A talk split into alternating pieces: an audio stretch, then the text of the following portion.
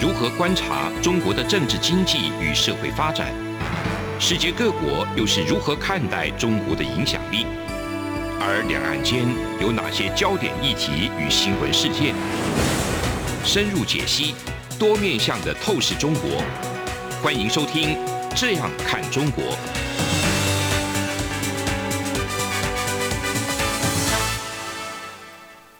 各位听众朋友，大家好。这里是央广的《这样看中国》，我是主持人富察。我今天跟台长张正台长哈、啊、要讨论的是一个清帝国宪制的演化、嗯、三阶段。好，那清帝国宪制的演化这个概念呢，其实是我们比较在看清史的时候很少谈的一个概念。嗯，那我自己是想从宪制，就是说你的核心政治制度的改变来看待清帝国。嗯、我把它。简单粗暴地分成三个阶段哈，就是第一个阶段就是他早期的封建民主或者叫部落民主，嗯，第二阶段就是他入主中国以后，他产生的一个中国式的官僚体系跟皇权专制，第三阶段就是他晚期在推行君主立宪，嗯，好，三阶段。那我们今天呢讲第一阶段，我们后面两集会录后面两个阶段。好，那第一阶段就是谈这个清帝国的早期的封建民主或部落民主的概念，这个部分大家谈的也非常少。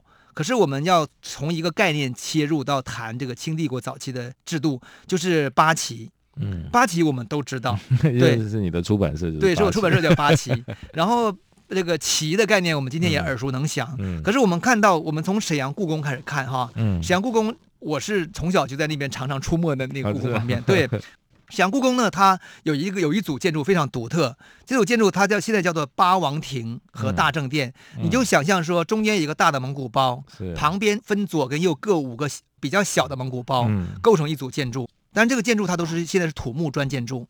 八王亭就是有呃十王亭了，对，嗯、呃八王亭是说有八起有八个亭子，然后前面还有一个左翼王跟右翼王，合起来十个亭子，左边五个，右边五个。那这个亭子很大，不是有我们、啊、我们想象的凉亭。它里边有炕，里边有炕，有办公空间，所以这个八王亭的跟那个大正殿的关系是什么关系？就是在早期满洲的八旗制度的八王共治时期的遗留的建筑上遗留。嗯嗯、是，对，所以我们今天看到那个建筑是真的，北京故宫也没有，是全世界都没有，只有沈阳故宫有这么一组建筑。它恰恰说明早期清帝国的那个宪法制度是由八个独立的王旗主。来共同联合执政的概念，嗯，所以我们我们会设想当时是什么情况？就是八个王，比如说正黄旗、镶黄旗的王，还有镶蓝旗啊、正蓝旗的王，正红旗、镶红旗的王，他们当地的管理的这个所谓旗的事务，他们的那个人，他是到这个亭子里边来办事情的，嗯，就是我们会想象是说，它是一个叫做联邦政府的概念，由八个联邦政府各设一个。地方政府办公室，是中央联合办公大楼。对，就中央联合办公大楼里边 各个，你在你在这一层，我在这一层。对，但是他们之间的关系并没有一个最高的总署来去统管他们，嗯、然后他们需要有共同事务要发生时候呢，他们才到那个大政殿，就中间那个大的蒙古包里面去办公，去讨论事情。所以平时是各自办公的，互不干涉内政。嗯，嗯这个我们今天好像很难理解到这个情况，可事实上我们必须把当时的八旗。理解为八个小国家，嗯，八个小国家呢，每个国家有自己国家的人民跟自己国家的土地，嗯，有自己国家的税收，但他们的政策是很接近的哈。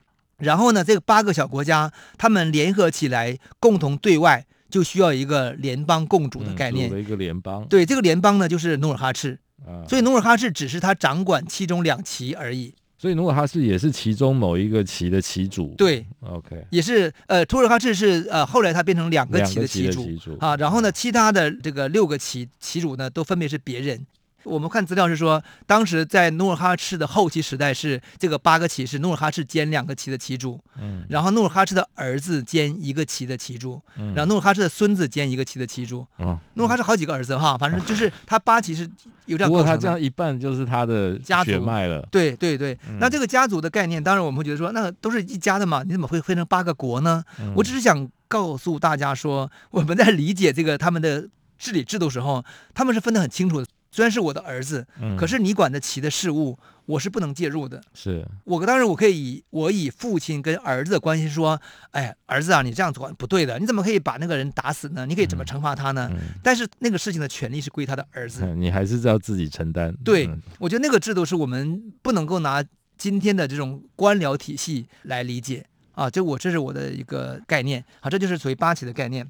那么，但是他们需要联合起来共同对外，所以你会想象说，他外交跟军事权力 是归谁呢？是归这个旗主的。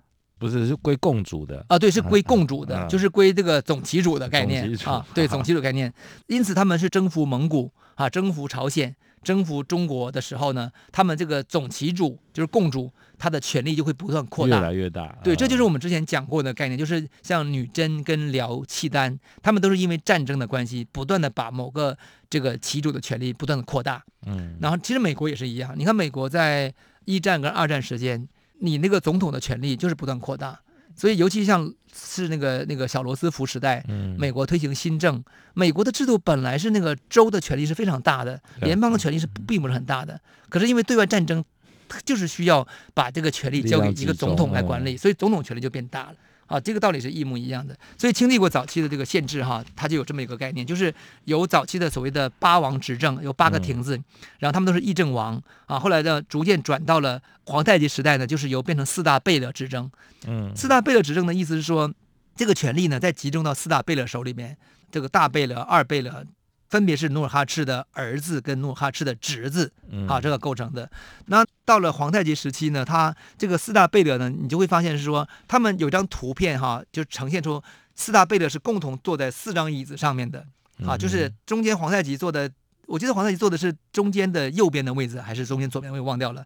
然后整个他们讨论事情时候呢，还有四小贝勒，就是他们这个讨论会议时候呢，实际上是，呃，这四个人是为中心主席、联职主席的概念，然后周围还有一些其他人一起开会讨论。是，所以这是不是一个非常早期的一个民主制度？嗯，因为皇太极并没有最终决定权。那、啊、是共视觉，是够对，是共识决。讨论完之后呢，如果有不同意见，拍桌子还有生气发脾气，那大家也得尊重他的意见啊。所以我会强调是说，这种早期的民主制度哈，其实我觉得就是清代入关前非常主流的一种制度。那这种制度在皇太极时期就被设定为叫议政王大臣会议。这名字就叫议政王大臣会议，所以你只要成为议政王大臣，你就可以参加会议。嗯，啊，这个会议是在皇太极一九二六年就开始正式确立的，他把他爸爸那个制度再次明确成议政王大臣会议。然后等到一六三六年呢，他就扩大了。他扩大原因也很简单，因为我们知道清帝国在一六三六年把国号从金改成清，因为改成清的原因很简单，就是他那时候已经把蒙古打败了，把东蒙古打败了，所以他的政权是一个联合政权。有朝鲜人，有蒙古人，有满洲人，有、嗯、也有辽东汉人，嗯、所以这样一个联合政权用金的称号是不合理的，他、嗯、就改成清。那么既然来了很多新的力量，所以原来那个八大臣就由原来由努尔哈赤的子孙构成的那个纯满洲那个纯满洲的议会，是不是也不能运行了呢？他一定要把蒙古人的概念加进来嘛，所以他一定是要扩大。这扩大其实是一种民主。就是说，我先把更多的族群拉进来以后，一起开会，好，就因此这个议政王大臣会议是进来很多很多不同的人，而且也包括汉人。好，那个有一个有名字叫叫范文成，嗯，这个人在早期辽东是他是归降给这个努尔哈赤的，帮助努尔哈赤做了非常多的政策跟建言，也把中国的制度带到了这个满洲人观念里边去。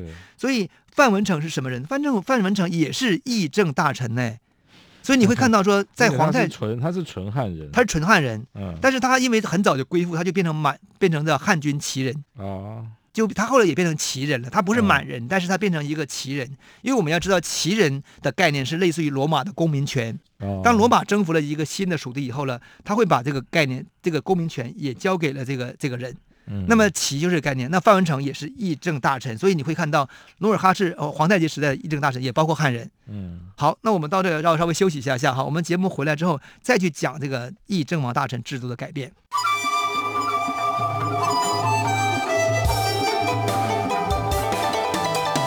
无限的爱向全世界传开，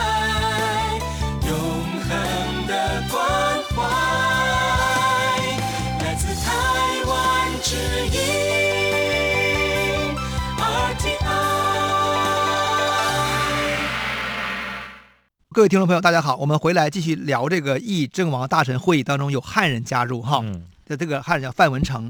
那范文成他加入这个议政王大臣会议之后，他也被封为满洲的爵位。所以我看到你看议政王他这个大臣他被封为什么呢？封成为一等阿斯哈尼哈番。一等哈斯、阿尼哈斯哈番。好，我们就不用记他，他的意思在满语指的是副官，就是副职的意思。然后汉汉语翻译成男爵，就他被封为男爵了。然后他后来又因为他功劳很大，又晋为二等经尼经奇尼哈番。嗯，满汉译就是子爵，就男爵上上升为子爵。公侯伯子男。对，公侯伯子男，从男爵到子爵，可他不是公，不是伯，不是侯，他也不是满洲人，他地位没有办法达到满洲那么高，可是他就是不断的升级。那因此我们看到，就是说，那个一个汉人啊，一个汉人，他只要是跟满洲人合作，他也可以加入议政王大臣会议参与决策。嗯、这个时候满清满洲还没入关，对吧？还没入关。Okay. 啊，当时还是皇太极时期，他已经跟明朝发生一些军事军事冲突，主要是在辽西地区，嗯、就是还没有入山海关，对，还在打仗的过程当中。所以我会觉得说，当这个皇太极时代的满洲议会的议员增加、规模扩大，本身就反映了它的容纳的族群变大，所以你的议会要进行改变。这种典型的是议会制度，哈。那个可是我们看到汉帝国、汉中国王朝当中，基本上这个情况有没有？我觉得它就比较少。因为他的他的做法是把中国型的官僚制度，他也会让你啊、呃、非改土归流，呃对，非这个啊、呃、非汉的人群参加科举考试，加入到我的官僚体，嗯、也有这样一个设计，嗯，但是它不是议会制度，它是进入一个官僚体系。好，这是我们要讲的一个概念哈。那我们下面要讲一个概念很独特，叫叫做入八分公，嗯，这个东西我先把这个入 八分公，入是就是加入的入，嗯，八分就是八就是八旗的八，嗯，分就是分成八份的分。嗯，公就是公侯伯子男的公，入八分公，入八分公是这个概念是是在清帝国的爵位跟清帝国的这个贵族制度当中常常提到的概念，到晚清都还提哦。我还真的第一次听到，你第一次听说哈，哦、所以他会常常说你是我是我们家是入八分公的，你们家是不入八分公的。哦、好，这是什么意思呢？我先讲一下这个清代晚期的汉人哈，已经不明白他什么意思了。我举一个资料哈。嗯清代晚期有一个汉人叫胡思敬，他是江西人。晚清时期，他写了一本书叫《国文备成》，就是说国就是清帝国了，文就是清帝国的各种掌故译文。哈，他这本书被认为是说非常的详实有据，是研究清末政治一个非常重要的一个参考资料。可是他怎么来理解这个八分公呢？他说。清代有所谓入八分公和不入八分公这种说法，我呢开始并不是明白他什么意思，我就后来我就询问八旗的长老，嗯，好，询问之后呢，乃知道八分之制。什么叫八分？就是说啊，原来有八种东西，就是赏赐给你八种东西，你就是入八分宫，你没有得到这个赏赐，你就不是这个级别的。哪八种东西呢？什么册宝啦、家章啦、珠轮啦、子江啦，什么？脚蹬啦，尾枪啦，那我们大家都不懂，不知道他说什么东西哈。总而言之，就是你那个官员，你穿的服装，你骑的马，你的那个设备，就是要达到这个级别。就好像说，今天我是总统级别，我要多少护卫？OK 啊，我是副总统，我要多少护卫？然后我的车要用什么车？我到哪里去要用什么级别去去接待你？就是类似这个意思。嗯，就是这个。晚清的汉人意思说啊，八分不八分，就是有八种东西，你有这八种东西，你就是达到那个级别；你没有，你就不是。嗯，这个就是典型汉人的理解。好，然后我们再举另外一个资料，是满洲人怎么看的啊？也是咸丰时期，是清代中晚期的一个满洲人哈，他叫做名字叫做福格，但他实际是汉人哦，他是汉军镶黄旗人。嗯，啊，他最早姓冯。然后他后来加入到这个满洲之后呢，他变成汉军旗人。他在咸丰五年时期写了一本书，叫做《听雨从谈》。听雨从谈就是典型用的这个中国的汉字的那种笔记帖，记载满洲的一些风俗。嗯，听雨听起来就好像是一个听雨斋，嗯、就他一个书房叫听雨斋，很悠闲浪漫。对，从谈就是哎，他记载一些掌故的故事。嗯、这个书我有哈，我有我有我家里有。他里面他谈到，他说宗室公爵呢有入八分和不入八分的称呼。嗯，那有人说入八分呢啊，就是什么，就是呃，就是像中国的那种汉魏时期的那个赏赐，啊、赏赐什么呢？什么宝石顶戴、双眼花翎啊，嗯、啊有府有府邸有住宅呀、啊，有官署啊，然后有朝服啊，团龙府服就是那种清代的官服。嗯，啊有朝马上朝可以骑马，有子浆。还有什么豹尾枪？其实我不知道什么叫豹尾枪，我也没查。两边都有提豹尾枪，对，都有提到尾枪。嗯，对，他说呢，都说如果你要不入八分，你就不能够使用这八种东西，嗯、所以这叫不入，叫入八分。他说大家都沿用此说，嗯，都不知道他其实说错了。他说什么叫入八分呢？嗯、他入八分就是天命间，天命就是那个努尔哈赤时期，立八和硕贝勒，就是八王，和硕贝勒就是八个王，嗯、共议国政，共同商议国政，各置官署。各置官署就是这个八王跟八个贝勒呢，各有各的官僚体系，嗯，不是拥有一套官僚体系。立八和硕贝勒，这个和硕是什么意思？和硕是满语的一个译音。哦，呃，我我曾经查过，但我现在一时想不起来它的意思了。就是，呃，和硕是方国，就是就是一方的，我记得是好像是一方的主的意思、嗯、啊，就是和硕贝勒，就是这个方土的这主人就是你。哦就是这么意思，所以那个八个和硕呢，就是八个王的概念，他们共议国政，共同讨论国家大事。嗯，然后呢，下面一句话很重要，各置官署。嗯，就是什么意思呢？就是你各有各的官员体系。嗯，它不是统一一套中央的领导班子，而是各有各的一个领导班子。然后呢，这些班子我是服务于这个旗主，那个班子服务于那个旗主，然后旗主共同构成一个议会制度来管理。你就好像说，国会议员有他的一套。助理体系一样，哈，然后他们管理他们这个区的事情，然后这个区的事情他们共同讨论别的事情，共同的事情，所以他说这才叫叫八分。嗯，那天聪以后呢，啊，这个八分的官员后代他们分封如何如何如何如何，就有一个一套体系，我就不展开讲了哈。他说，所以八分的名字呢，指的是什么呢？是他们得以参与朝政的称呼。嗯。非张服之容也，并不是说 啊，你拥有八种东西，你可以骑马，你有你有房子，你有你有你带着什么花翎顶戴，嗯，这是他这个福格的观点。那你看明很明显，就是满洲人是明白什么叫八分的，汉人到了晚清时期已经不明白什么叫八分了。所以也就是说，汉文化你不能够理解到满洲的制度，嗯，因为你的制度。呃，没有这样的，没有这个制度，所以你很难理解满洲人干嘛实行八旗共治。所以议政王大臣会议，它本身要代表就是说这样一种满洲议会这样一种制度的运作。那这种制度呢，是一种早期民主制度，它是比较平分的，因为早期的随八入八分，就是说在这个当年的八旗当中，任何的一个战利品呢、啊，都是分成八，平均分成八份的。呃，那八人都是。不管这功劳多少，我们是合力完成，我们分成八份，所以你你当年有资格分成八份的这么一个贵族，你的你的头衔、你的荣誉，你才有资格参与朝政，嗯，你就继承这个权利。然后你没有分成没有资格入入八分的，你就没有资格参与朝政。所以它的概念是非常典型的。嗯、所以后来的话，是不是也未必是八份？呃，不是八份，就跟八或七份没有没有关系。对，后来就变成是一个。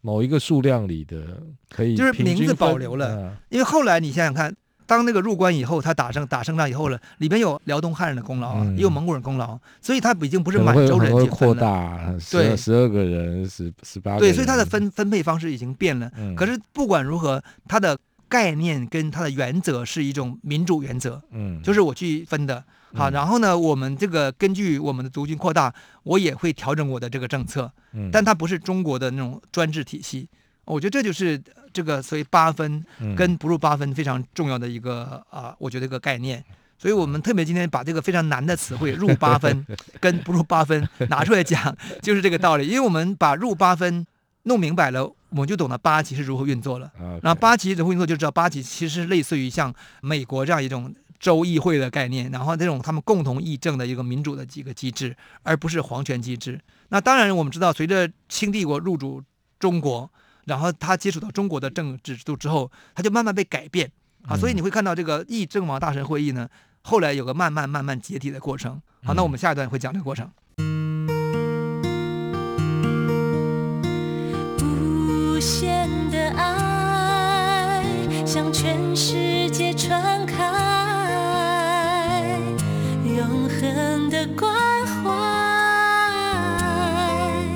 来自台湾之音 RTI。各位听众，我们回来继续讲这个。清帝国的这个议政王大臣的这种制度，哈，这样一种议会制度，他们到入关之后发生如何变化？嗯、入关之后呢，你会看到，就是说早期在顺治跟康熙年代，好，这个制度还是运行的非常的充分。为什么呢？因为顺治跟康熙都是幼主，都是小皇帝。啊他们虽然已经成为中国皇帝了，可是他们太小，因为太小不能够亲自执政的时候，所以呢，就是还是需要议政王大臣这个一个议会机构来做管理。嗯、那这里就有两个有名的议政王大臣的一个议长，好，我用议长的词，嗯、就像呢美国的众议会议长这个佩洛西一样。嗯、第一个议长是谁呢？就是这个多尔衮。嗯，好，第二个议长就是鳌拜，分别是顺治时期的议长跟康熙时期的议长。嗯、我可能是。全中国首次使用议长这个概念来形容这个多尔衮跟鳌拜这个地位的，那因为从中国角度来来看待，就会认为多尔衮跟鳌拜两个人就是压制皇帝嘛。你们两个大臣，这个以这个议政大臣和辅政大臣的名义压制王权、压制军权、压制皇权，对不对？然后两个皇帝后来终于把他们打败了嘛，对不对？这是我们从中国视角、中国政治的视角来看待问题。反过来，你从满洲视角来看待。他们就是那个议会制度大于中国的官僚制度，嗯，对不对？大于总统制度，总统就是皇帝嘛，嗯。然后，可是现在我就是议会，就是制约你，我议会主导这个政治议程，议会来主导我到我到底是打中国还是不打中国，我到底是怎么办？可是呢，中国型的皇帝呢，康熙代表的这个中国型皇帝 要获得军权、皇权，嗯、要把这个鳌拜打败。嗯、所以我们看到这个中国史的书写是等于说以康熙角度来看待鳌拜，所以鳌拜是一个奸臣。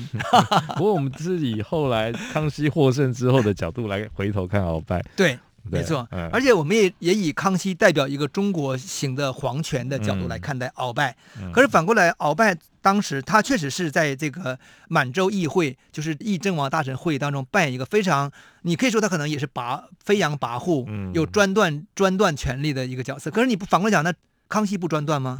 康熙也是很专断呢。如果我们用专断专制来看待，其实一样的道理，只是说这个权力是放在议会还是放在总统身上而已嘛。嗯对，那我们我不是说议会就好啊，嗯、也不是说总统就好，而是说我们要想想看，事情比我们想的，呃，要更加的复杂跟不一样。至少他们呃不能只说他们坏，是吧？对，我觉得那样是太……而且我们像看戏的时候，看连续剧的时候，好吧，如果他这么坏，其实他就。要不然就夺权就好了。可是也不夺权，对呀，对呀，是啊，是啊，我就干脆就把你夺权，我就变成我变成鳌拜王朝好了。我干嘛变成还是维持康熙王朝呢？对不对？他没有，他只是代表早期满洲的一个议会制度去执行他的权利。而且他认为自己有经验、有战功、有呃有有能力，我可以我的政策比你更好。而且我们必须承认呢，鳌拜的政策一定是更多代表了原来的这个所谓的这种议会八王的权利的。那康熙政策呢，一定更多代表就是单独一个皇权的，嗯，因为从康熙时代哈，顺治康熙时代，你我们看到那个八旗已经这个皇家已经掌握了三旗了，嗯，所谓上三旗就是正黄、镶黄跟正白正白旗，啊、这三旗已经被皇族所控制了，所以皇族八旗当中，我们讲入八分，假如说当初平均分八份的话。你现在变成有一有三份是由 一家来主导的，另外五份是由另外分成五五五家，所以他的权力其实是集中在皇帝身上。对，这个是受到中国制度的影响的结果，那么必然也是朝这个方向去改变。所以你会看到说，等到了康熙时期，就出现一个概念叫南书房，对不对？韦小宝在南书房里面跟 跟那个康熙干嘛干嘛干嘛干嘛的。这个南书房是什么意思？就是康熙的一个私人秘书班子的概念。是，就是我这个皇帝吧。这个议政王大臣会议每次都总是干扰我的政策，我其实每每次开会我都很不爽，嗯啊，因为这些议员们都是反对我的决策，嗯、都是把我的决策给封杀掉，嗯、所以我就是要有个秘书班子单独讨论南书房，嗯、然后等到他的儿子雍正就出现什么，就出现军机处啊，对不对？军机处是都是在。西北用兵时期出现的一个特别的一个以军事为主的一个机构，嗯、就是我们来决策我们怎么打仗。嗯、我们绕过了议政王大臣会议，当时有哦。那雍正开会，哦、雍正的时候，议政王大臣会议还存在，还存在呀。他到康到乾隆都存在呀。嗯、所以就是他们当时是相当于说，我们在军机处我们商讨一个政策之后呢，我们在议政王大臣会议当中就被否决了。嗯，然后我我不很不爽，所以后来他渐渐渐渐就把权力集中到军机处。然后慢慢就是让议政王大臣会议的这个权力呢降低，就密室政治就越来越盛。所以我觉得背后它实际上是它实际上代表一个就是说，是从康熙到雍正时期，从南书房到军机处的这两个非正式机构的设立哈，嗯，它代表了一种就是说这个权力逐渐向向皇权集中，嗯。可是我们要知道军机处里边那些人是什么人呢？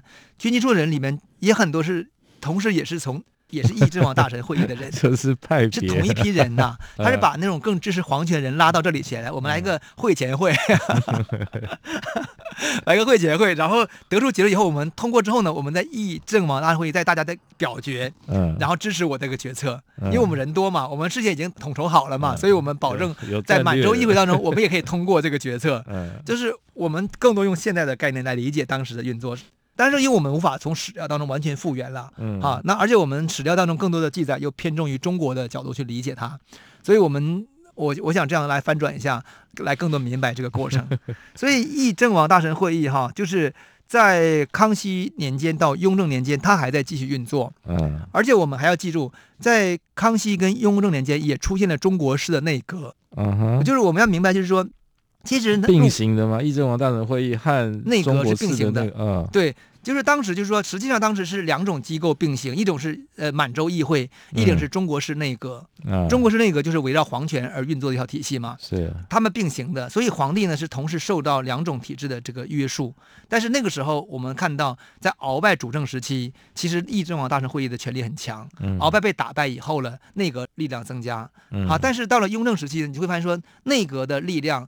再进一步加强，然后可是内阁呢，也代表一个中国的这个官僚体系对皇权的制约，嗯，所以又出现了军机处，啊，就是我们到了雍正时期，我们知道有军机处存在，啊，这是最接近皇权的，也有内阁来制约皇权，但是它有它的一套运行体系，嗯，也有议政王大臣来制约这个雍正皇帝，可是。他的权力已经变小了。议政王大臣会议是不是就慢慢变得像英国上议院那种？对，没错，这个你这个解释非常好。所以那时候呢，议政王大臣会议有点像上议院，大家还得尊重这些元老的意见，是他们有权威、有地位，然后但是呢，他们可能意见不能被完全采纳，嗯，就是权力逐渐被皇帝所代表的军机处所决定了。那军机处里面有很多人也是议政王大臣，哈，他们是同时兼的，所以到了乾隆时期。这个一七九二年，也就是议政王大臣会议已经运行了一百六十年之后，嗯，乾隆皇帝就正式把它废除了。他的理由是说，他说这个会议呢，虽然名实已经不符了，就名字还在，可是我们的决策功能已经完全丧失了。那么。我们干嘛还保留这个名字呢？嗯、就改就改成一个联谊会哈，就对，就老人 元老院联谊会好了。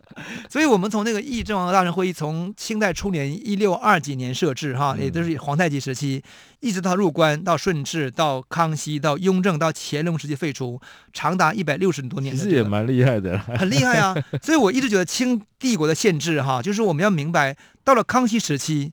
前面一百多年的限制一直是非常典型的满洲议会来主导的，嗯，但是出现皇权在在在加强。好，到了乾隆时期，我们可以看到是说这样一种议政王大臣会议真的功能彻底消失了，但是消失了，可是精神还在哦。我认为在晚清时期。比如说像慈禧跟奕欣那个小说的执政时期，嗯、都有这种这种传统贵族执政的色彩在存在。啊，还是有那个什么恭亲王奕欣。对，我觉得那个东西都是汉帝国官员所无法理解的事情，因为汉帝国就是皇帝最大嘛。可是那些贵族他们都皇帝的亲戚都可以继续执政，嗯、啊，这是我觉得议政王大臣会议最重要的一点，我们必须了解。那我们节目就是在下一集我们会讲军机处，典型的把军机处的概念讲清楚，它是一个中国型的制度。我们下次再见。是阳光，翅膀打开了世界之窗；是阳光，翅膀环绕着地球飞翔。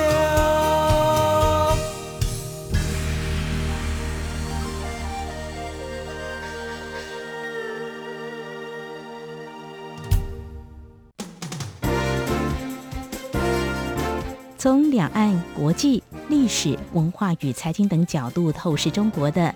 这样看中国节目，每周一到周五晚间九点三十分到十点，在中央广播电台播出。如果您对这样看中国节目有任何收听想法或意见，欢迎寄信到台北市北安路五十五号，也可以透过电子邮件的方式。节目有两个信箱：二零二零 at rti 点 org 点 tw，或是。二零二零零二零三 news at gmail.com。再次谢谢听众朋友们的收听与支持，请持续锁定每周一到周五晚间九点三十分到十点播出的《这样看中国》节目。